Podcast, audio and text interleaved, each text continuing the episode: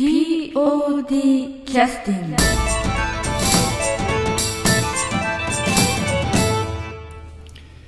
はい、えー、劇団 POD ポッドキャスティング始まります。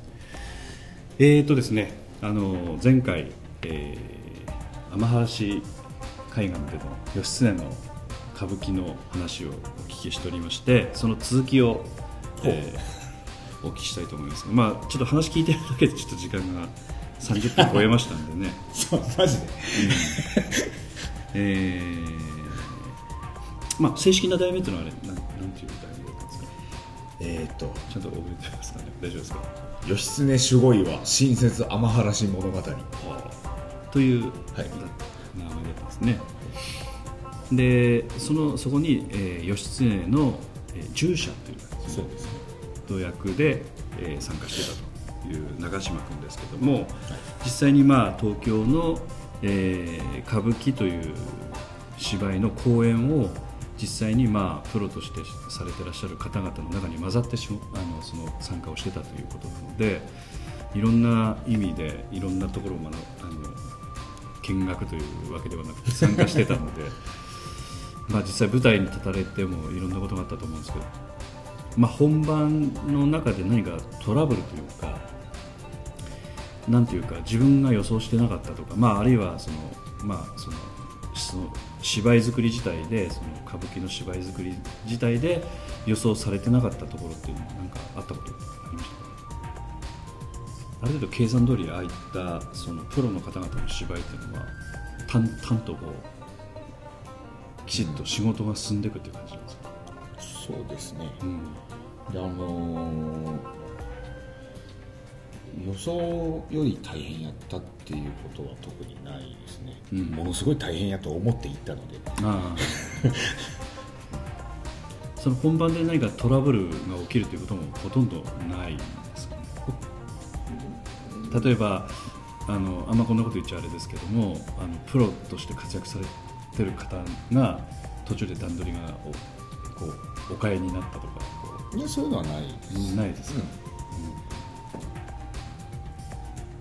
まあ、うん、まあまあ言わん方がいいそう、あのいやそのええ、そそのプロの方たちは全然そういうことはなかったんですけど。どちらかというとこう協力してた人たちの中で少しそういうのがあったかもしれない。かもしれない。っていう感じですかね。あの、まあ、もう一人の若い子がね、ええ。なかなか苦労してらして。であ本番本番でありえんトーンでセリフを。ああ2回公演だったよね。初日だったってことですあそうそれはあの後で注意されてもなかなかやっぱ直せんもんなんですかねその人は、うん。と思いますけどやっぱりあの様式なん。で様式というか形に合ってないとおかしいん。ですよねおそらくねそのそれきっかけにみん。なで喋るっていううん、うんうん。まあ大体もう喋る順番がつ常に一緒なんですよ。はいはいはい。あの家来決まってるんですね。4人いたんですけど、うん ABCD の順番に必ず喋る、うんで ABCD 全員って喋るときにその ABCD の D の人がうん。大体こうその順番にこう上がっていくんですよね。はいはいはいはいはい。でみんなでわーって喋るああそれがリズムを生んだり形でそのリズムがこうこうこうこうこうあ ってしてでプロのその人とこうみんなでこれ並んでるんですけど、うん。明らかにもうそのプロの人がどうするってなってるんですなるほど。きっかけ取れんけどどうするっていう空気が。なるほど。それは練習の時からでもそういう感じの傾向はあったんですか？傾向はありまました。す、あったけど本番まで発覚してなかったその本番いやその練習の時とはまた違う感じで、違う感じになっちゃった。そうです。ん。まあどうしようもないよね。そうそっか。まあ形形で芝居するっていうのはやっぱ難しいね。やっぱね。あとあの空いたところのなんかおそらく、まあ、派手さを出すために盾みたいなこともあったんじゃないかと思うんだけどああいう歌舞伎の世界の盾っていうのはなんか中島君が今まで芝居でやってた盾と何が違うんですか？何もかも。で、基本的にその形は決まってるんですよ。うん。うん。うん。で動きの一つ一つに名前がついてて。あそうなんだ。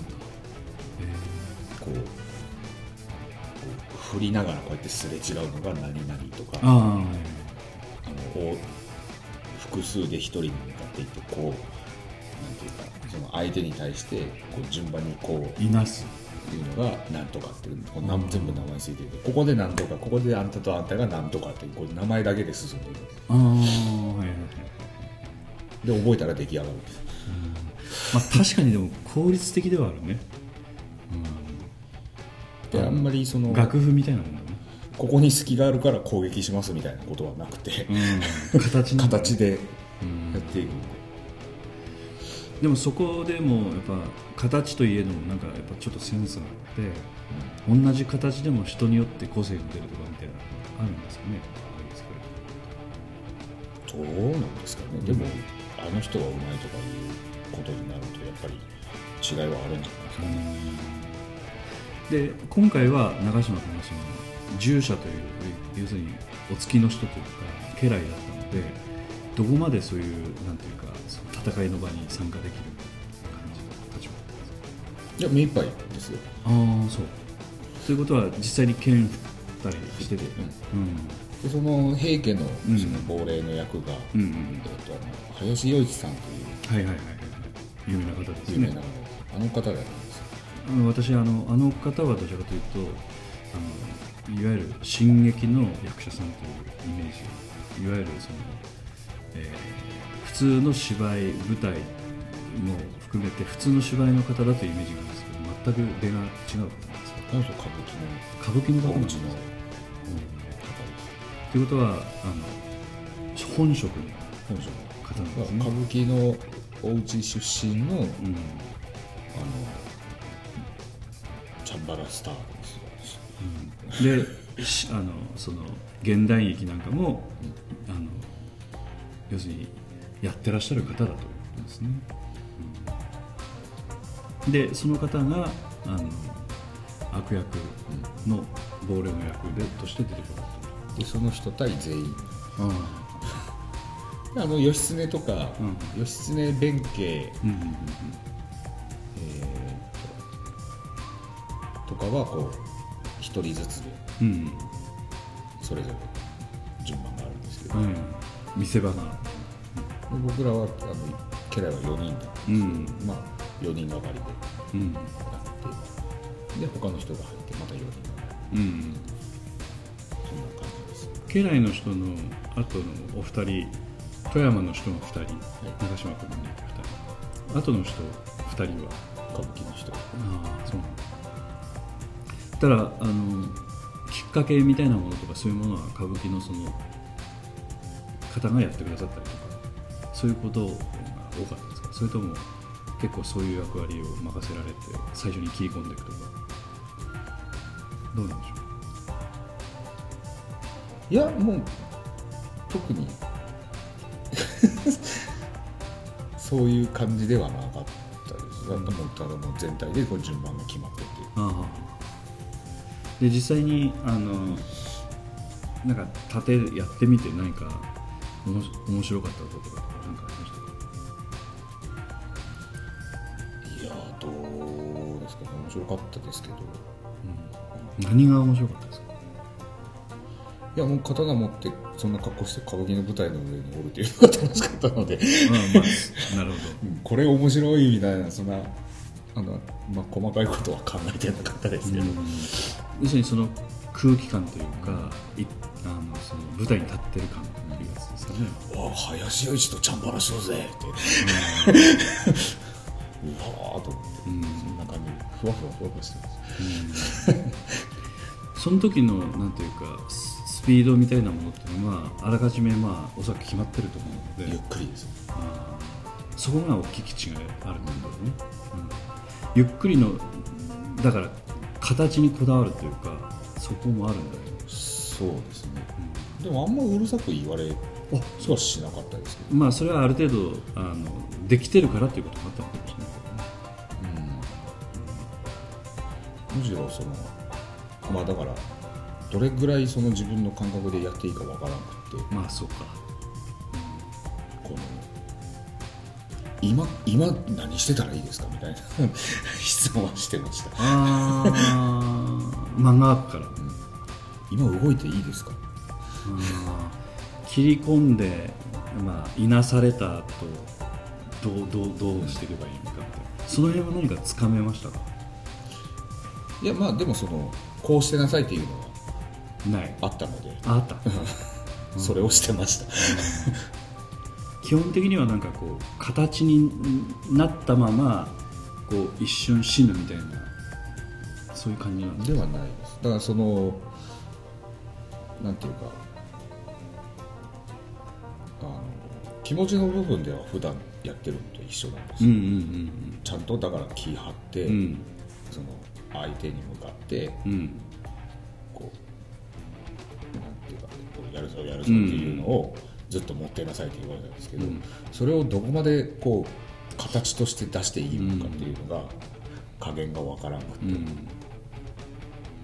僕らとかねその後ろとかこうやって動いてますよねそうそうそうそう。それはあんまりやったらダメなんやけどでも気持ちが切れたらダメ。怖い顔してるんですけどじっとしてるんです。うん。それも形を決めてじっとしてるってことでしょ。だからかっこ悪くしちゃダメなんだよね。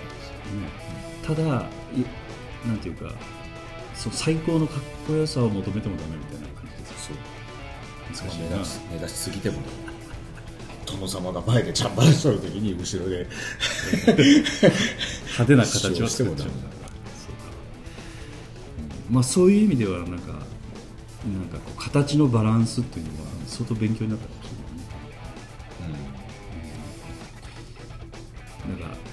主主役準主役いいくつかのそういう段階があってなんか形の派手さの段階というのはかなり明確に決まってるんでしょうかねああいうまあでもいっぱいいっぱいやったのとバーって進んでったので何勉強になったって振り返ってみると何やったかなっていうのは多分その何かに直面した時に生きてくるとは思うんですけど、何何を得てきたかって言われると。まあそっか、要するに短かったんでもうとにかく目いっぱいやるしかないと。だから勉強してるとかそういう意識全くないっていう。ないですよね、うん。まあ、まあその勉強になったとは思いますけど、うんうん具体的に何がって言われると、うんうん。何かなっていう。わかりましたじゃああのちょっと休憩の曲をはい入れますけど、次何入れますかね？えじゃあ曲紹介をついでに言ってみましょうか。ー、流していいやつなの？うん。まあ一応言ってみましょう。えーっとこれも歌舞伎つながりで、はい。劇団スバル劇団 POD 合同公演五右衛門ロックより、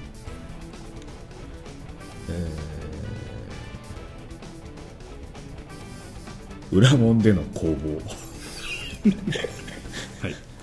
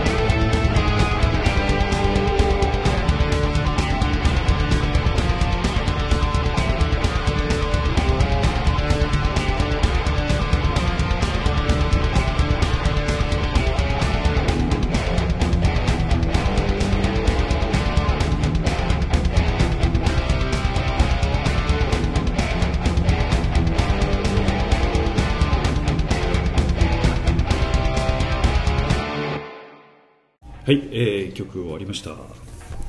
えーっとまあこの歌舞伎の件についてはまたあの私もちょっと興味があるのでいろいろお聞きし したいところもいっぱいあるんですけどあとまあ、えーその3月にミュージカルというのがありまして、あのウオーズはい。の魔法使いという、はい。非常にその語呂合わせもあの非常に面白い、はいえーしミュージカルがあって基本的にはオズの魔法使いをウオーズというふうに言い換えて何が変わった基本的には一緒なストーリーなんですよね。オズの魔法使い。僕が出たのはそれで2なんですよ。あそうなんだ。2の再演なんですよ。でそのまあその最初のやつ、ん。あのビデオ見せてもらったんですけど、うんうんうんうん。その最初のそのウォーズの魔法使いっていうのは、まあ、あのオズの。オズ。うん。の話ベースに、うんうんまあいろいろ。ちょっとローカリティなローカルなうん。話題を、混ぜつつうん。そんな感じですよでまあちょっといろいろ設定もちょっと、うん。まあ、それまあ本書かれた方うん。のあれだと思うんですけど、だ2はどちらかというとその完全にささらにオリジナリティ。オリジナルです。うんもうそのキャラクターだけ。うん。主主人公うん。のカカシブリキライオンが登場して、うんうんでまあその原作にも出てきたその魔女の偉い人が、うんいい魔女の偉い人が出てきて、うんうんうん。あとはもう完全にオリジナルです、なるほど。でその、えー公演というのはあれ何何日間あったんですか、で2日間うん、い一一公演とどれぐらいの時間やるんですか？いやそんな長くないです。よあそうですか、ということはあのストーリー的にはあの音楽がかなり入るので、まあ、そんなにポンポンポンポンストーリーが早く展開するっていう感じではないことを考えるとかなり単なんなんていうか子供も楽しめるようなストーリーになっているということですかね単純なこうあの複雑ななんかこう展開にならずに分かりやすく作ってあるというそうですね。割とうんその中で、えー、とラライオンの役でしたっけ？ライオンというのは、えードドロシーでしたっけ？ドロシー。主人公の女の子の従者ね。従者というか違うの？私オズの魔法使い。オズの魔法使いはあれはその主人公ドロシーで、うん。そのまああれなんか竜巻かなんかで家ごとうん。知らん世界に飛ばされてきて、それで帰る方法を探しに出て途中で出会う人たちと利害が一致してあそうなんだ。そう。でカカシは知恵がうん。欲しい。うか。の中はないから。でライオンは臆病者やから僕はライオンのくせに臆病やから勇気が欲しい。でブリフラフラットだ。フラットです。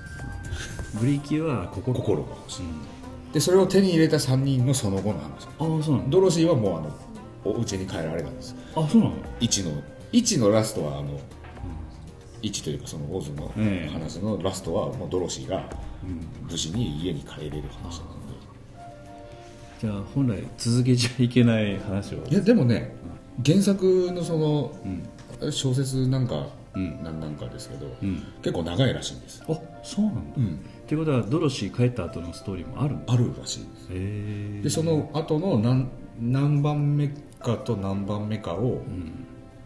からちょっとアイディア取ってきてみたいな話はなるほど。してますまあちょっと勉強不足であれですけど今私話してて桃太郎と勘違いしてたなキジとか猿とかあれは従者だね。あれは従者ですね、きびだんご1個で。団子団子を汚すからあ命預けろっていうすごいひどい話ですね、あれね。まあ桃太郎の人柄に触れた特に感化されたということなんでしょうかね、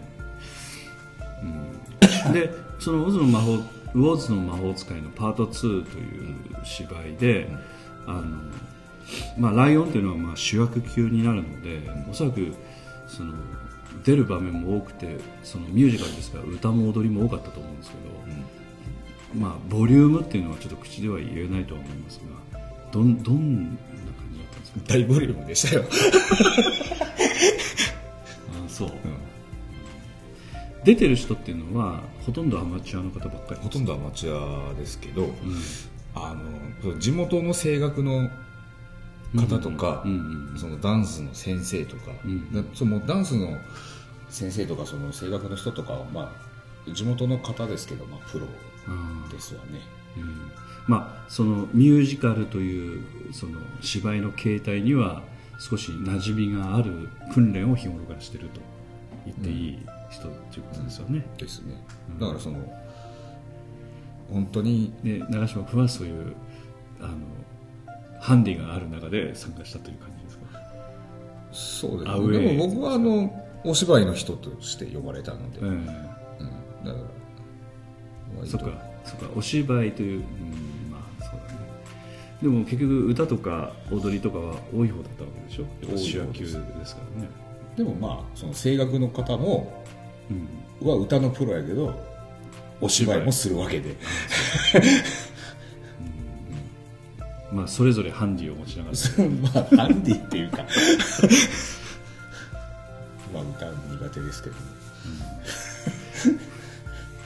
実際にあのその練習というのは、まあ、2月に歌舞伎があったのでその歌舞伎の間っていうのは中島君は参加がどれだけできたの？歌舞伎の間はもう全くしてないです。1ということということは、えー中島君抜きでずっと練習してされてたという。ただもうやっぱりそのうん、出演者が120人とかなので。あそのミュージカルのね、うん、いなくてもすることはたくさんある感じで。そういう感じですね。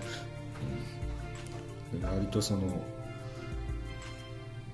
いいてもなかなか思うように回ってこないとかいうこともまあなるほど。あ多少なくもなくうん。まあ、出る人が多いし演出の人が5班とかあの6班とか7班に分かれてそれぞれやってるとかっていう形で。はないであの、まあ、お一人の演出家の人がずっと見て段取りしていくっていうことになるとなかなか自分の練習まで回ってこないっていうのは当然出てくる可能性高いですよね。だからもうその稽古自体は9月から始まったんですよ、うん。夏。9、10、11、12、1、2だから丸々半年、でそのうちの後半の1ヶ月だけ抜けたんでうん。そこまでしっかり練習はしてたうん。んで、1ヶ月抜けることを前提にやえってたんで、えうん。まそのミュージカルのそういったのをやってみようと思った理由っていうのは何ですか？オファーがあったとかっていうのは。あまずあの演出が、うん。あの前あの客演してくれたあの小谷あ君のお姉さんなんですよ、あそうなんですか、でまあ、今はもうそのミュージ変わってらっし。ゃる変わってらっしゃるうんうん。でそそでそこの会にずっとやっとられて、その位置でドロシーやっとられたらしいんですけあなるほど、どで今はもうあの一主役だったのが昇格して演出になっ た、まあ、それだけ思い入れもあるってことなんだね。まあ、その会の中ではあの指導者側のあのうんうん。うん人ですけど。うん。とその代表代表じゃないな会の代表は別におるけどその,、まあ、その現場のプロデューサーですか人みたいな人うんが回転木馬を見に来られてでそこの会からも何人かで取られたんですはいはい。はいそれのあれで見に来て。回転木馬というのは長嶋君が過去出たちょっと別、はい。富山富山市だったら富山県。富山市ですね。富山市ですね。のあの、ミュージカル。うん、市民ミュージカルそれをあのい今のそのウォーズの方がご覧になったと、うん、で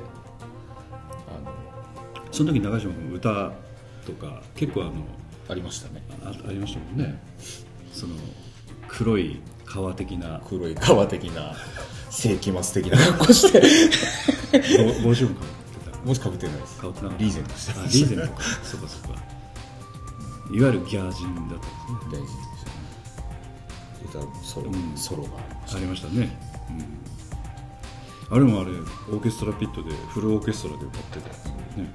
めちゃくちゃ贅沢な公演でしたけたでもねじ実際どうん。僕らその役者からするとうん。ソロの方が楽なんですよ。ああなるほど。あ感覚的にはあのミュージカルの中で歌ってるお芝居なんですよ。はいはあのメロディーのあるセリフ。いが要するにセリフなんだね、っていうふうに捉えるので、うんうんソロいいぜって言われるけどソロの方がまだ楽なんですよ。うんうんで今回その他に僕ら呼んで、うん。うんそのブリキとカカシとうん。3人で。ああそれは難しいハモりましょうってなるんですよ。だからあのまあ、わ、もちろんそのお芝居なんですけど、正確な音を出さんといかんというのがよくそれ始めるんですよね。ね。そっちの方が辛いですね。うん。だから一人のあの練習の時も気軽じゃないの？ああいうそのあの一人で歌っとる時いいけど3人で歌うとこだったら急にテンション下がるけどどうしたって言われていや ハモるの苦手だからです。でまあそれ見に来とられてうん。ちょっと何かあったらこの人呼ぼうっていう思っておられたらしくって。なるほど。じゃあご指名ということもあっごてちょっとそういうご指名までわざわざいただけるということであれば一肌脱ぎたいという気持ちになられたということですね。基本的にあの体が空いとればうん。あのご指名はお断りしないように。あという営業が今、はい。ね営業的な発言がありましたけどそういうことでございますね。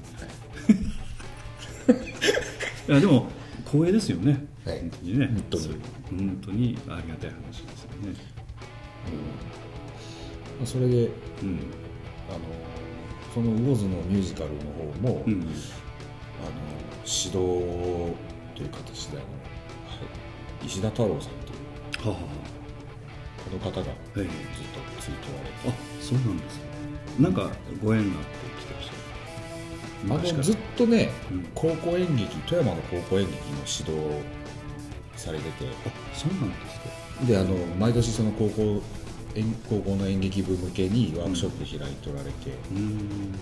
でその去年なんかこう正式な名前がわからん。高層文祭とかいうで略されとったうん。やつがなんか富山だったんですはは。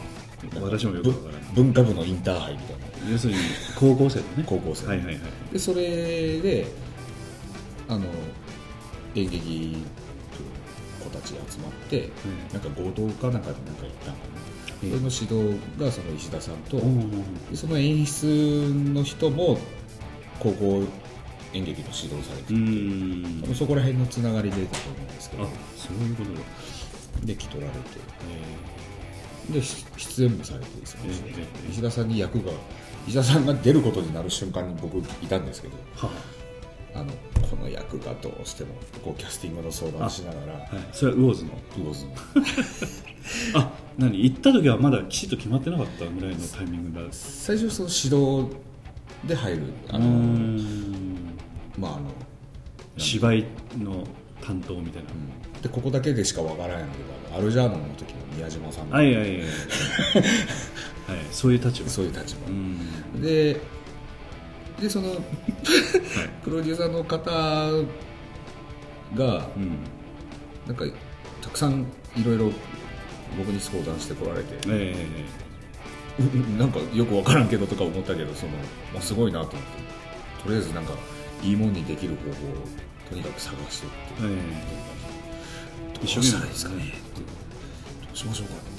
であのもしあれしたらこのまあ悪役だったんですけど、ええ。悪悪悪のボスの役だったんですこれあの石田先生にお願いできんかと思ってないけどどうですか？ね要するに掟破りの発案だったというこお願いどうですか？ねいやお願いできればそれはそれはそれで。であの、はい。えーでまあその演出とプロデューサーとうん。石田さんと僕と4人で飲んでる時に、とそれはそのタイミングを見計らってたということでございます。かそうでしょうねでそのオーディション、一応オーディションっていうのはあったんですよ、ええその中で。あ要するにその中で、ゲスト以外のえ一応僕ゲスト枠だったんで,、えはいはい。でこの配役をどうしようかって言ってでそのその日ワークショップしてたんです、ねえその会に向けて石田さんがえ石田さんの指え導で。そ底上げ的な要素ででワークショップでこうやって一通り顔を見て、である程度目星もつけつつっていうか、まあ、顔を見て覚えて、はい。で誰をどうしようかっていう話うになって、ん。でまあそのメインキャストをこうある程度こうどうしようかでそのそこで決定はしなかったんですけど、うん。この役候補何人とか。うん。なんかある程度その下情報というか、ええええ。情報交換もして、話してる時に、えでここれこの人これこの人でここが開くんですけどって言ってそうだねどうしようかね。石田先生ってわけにはいきませんかね。ってああいいですよ。つっておスケジュールは大丈夫ですけど。おおまんざらでなかったんです二つ返事みたいな。ああよかったですね。おおその人はあの中島君と前絡んでた人ですよねそう回転木馬にの時出ておられたんで。まあで一緒にお酒も飲みに。一緒にお酒を飲みました。今ちょっとあのモノマネがね似てましたんでね。そっかそっか。うん。あのえこれご覧になってらっしゃるか。ら検索してくださるとああの方だってすぐ分かるような非常に有名な役者の方ですのでね。うちの奥様がね 今声やってらっしゃるんですもんね確かね。ですかね。今、うん。放送してるんですかね。うん。いやいやわ分からんですけど、えなんかたくさんやっておられますね、ええ。これあの吹き替えね、うん。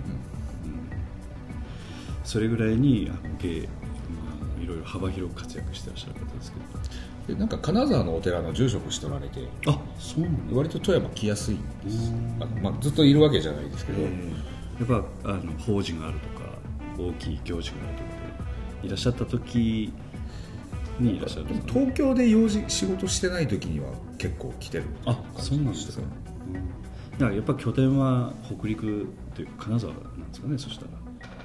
うん。まああのなんかサラリーマンじゃないのでずっとあの土日しか休みじゃないとかっていうご商売じゃないですからね。やっぱりあの重なる時と重ならない時多少あるんでしょうから、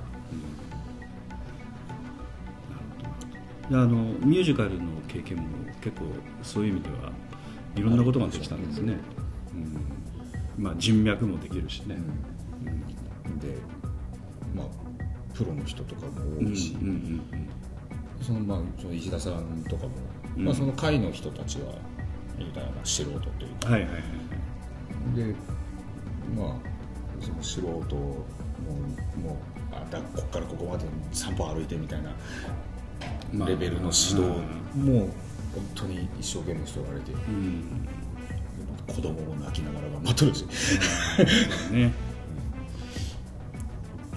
あの魚津は楽しかったですよ、うん。あのそういったものをこうやろうと思ってできるというのは、まあ、なかなか難しいでしょうけどあのやっぱ好きな人が集まらないと、まあ、基本的には無理ですよね、うんまあ、ミュージカルっていうのもあのなんかこう流行り的な感じで全国的には素人の人たちも参加してやってらっしゃるところも多いと聞きますけどそんな簡単にはできるもんじゃないのでね。特に長続きしてるってのはすごいね。あそこはね。でまあその市民ミュージカルとかでんも結構ね、そのなんか役所主催とか、うん。そういうねそのとか自治体の事業とかやったりするけどそこを本当に民間でやっうん。とって、でもその役所がからうん。予算もらってやっとるそこら辺のやつよりも全然すごいなとか思ってうんみたり、やっぱこう集まってる人たちのね気持ちがそうですね。ねありますね、うん、でもなかなかでもあの1回終わって次まで立ち上げるのが大変そうだよね大変そうですね。規模とかがそうそう。でかいからね。ただねでみんなかなり本番までかなり無理してしてるところもあると思うので、うん。今度いつやるかという話は何かあるんですか？ままだ具体的には。やっぱ燃え尽きてしばらく休憩みたいな感じですかね。いやあのーなんていうかその普段は、うん。なんなんていうか、ワークショップ的な？基本のレッスンをずっとうん。日曜日ごとにやってる、うん。ややってる感じででどっかで発表会があってだからその発表会一つ設定して、うん。そこに向けてそれ作っていく中でそのいろいろ基礎的なことを身につけていく、うん。発表会っていうのは今回の公演みたいな発表会っていうんですか？いやもっとまた違う。もっと小規模な。うーん。あどんなこと発表してるんですか？いや前なんかいやそのミュージカル小芝居みたいな。ミュージカルの規制のミュージカルの本とかを、うん。まあ、ちっちゃいホールでとか。ああなるほど。この大ホールでこんな予算かけてっていうのは何年かおきみたいなああ感じなるほどね、うん、まあ私たちも多少なりともちょっとそういうことはあの芝居ということを通じてやってるので大変さっていうのは身に染みて分かるので、う んすごいことをやってらっしゃるんだなというような感じますね、でもそのなんていうかメンバーの人のやっぱやっぱそれだけ大きいのをやっていく中でその引っ張っていくのはそのプロの人たちですけど、うん。その参加してる普通の方とかの情熱とかがすごいですよ、うん、それはなんですか？単に好きというんじゃなくてやっぱり何かこうやっぱり本番を通じてこう何かを感じてやっぱそれにまあ言い方悪いですけど取りつかれるぐらいのうん。やっぱりそういう喜びがあったっていうことなんでしょうかね。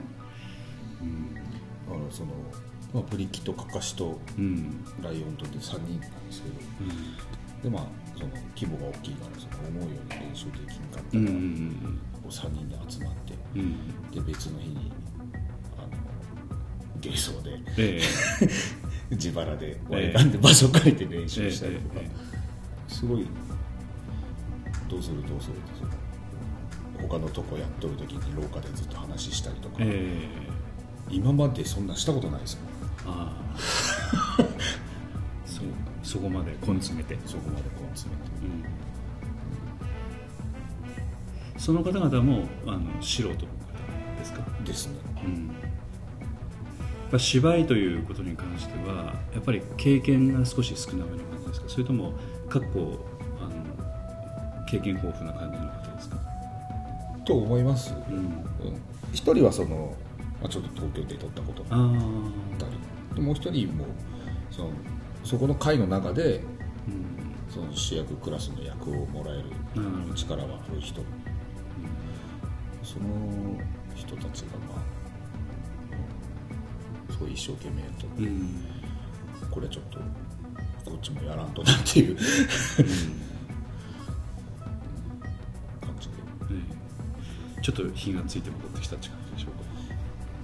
気がついて灰になって帰ってきました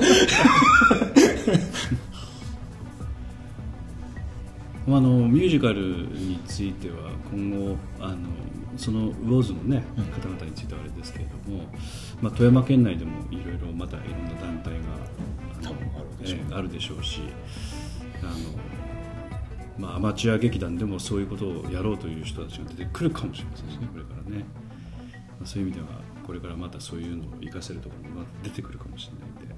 うん。うん。また楽しんで頑張ってはいただきたいと思いますけど、はいとりあえずウォーズのやつは会員になってきましたあそうですか、うん。えー、とそれは、えっとそのなんか参加者という形の会員なんですか？それとも何かこう感激するという協力者的な会員？協力者的な、要するにカンカンパニーみたいな感じですか、うん。ね。うんうん。あの年間費いくらみたいな感じそうそうそうですね。うんぱそういうのがないとまたねそう。成り立たないですからね。わかりました。またあの、えー逆に言うとそういった方々のあの宣伝なんかもこちらお手伝いできることがあればねね。またさせていただきたいと思います。ので、はい、今日はどうもありがとうございました。ありがとうございました。POD キャスティング